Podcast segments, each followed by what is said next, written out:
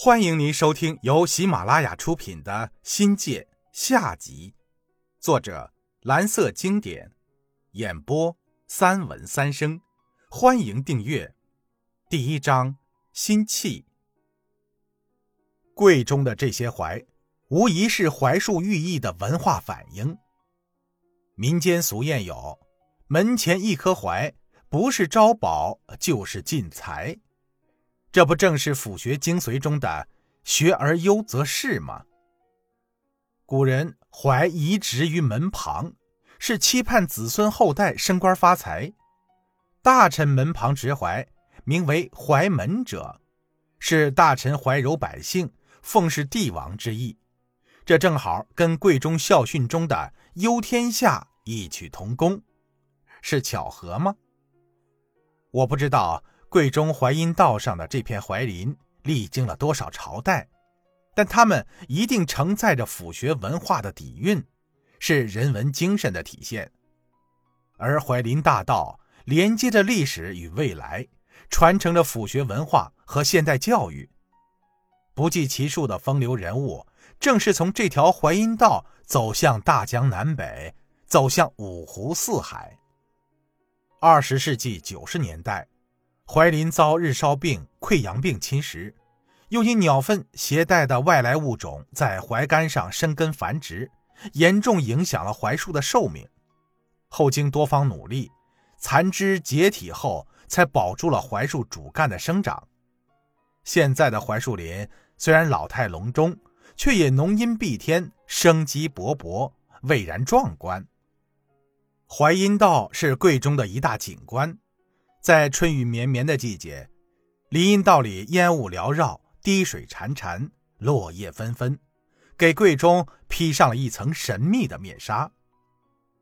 淮阴道是学校的中轴，教学区和活动区向两边扩散。西边是葵光楼，是最值得瞻仰和留恋的地方。经过百年的震荡，大楼得以保存下来，实属不易呀。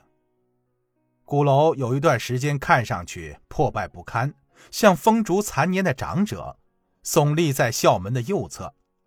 史料记载，奎光楼建于光绪十九年，也就是一八九三年，是古时府学之地的文庙，用于供奉诏书、乐曲以及祭祀的场所。楼屋是两层砖木结构，青砖青瓦，坐北朝南。是桂林府学文化的标志性建筑之一，如今也成为贵中最自豪的摆拍。百多年来，葵光楼因不同用途而几经改造，先后做过学校的办公室、教室、保管间、宿舍等。葵光楼因年久失修，于二十世纪八十年代初封存。九十年代，此楼只作为囤积木炭之用。冬天，各办公室可以烧炭火，老少爷们带上箩筐或者是桶到葵光楼里淘炭末，出来时一个个变成了非洲难民。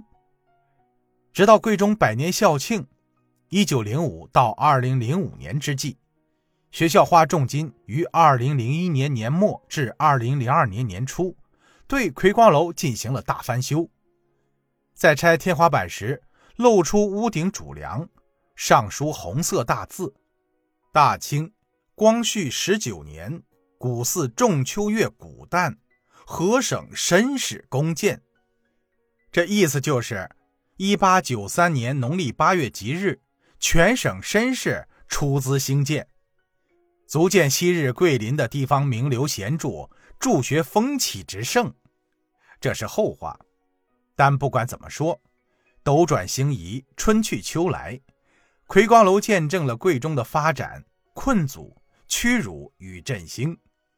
他如同一位时光老人，坚挺地站在那里，历经沧海桑田，沉默、坚韧，充满了耐人回味的故事。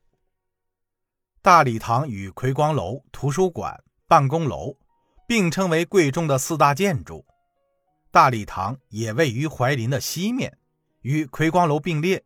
是水泥框架结构，造型很普通，却是集会、文艺汇演和学生大型活动的地方。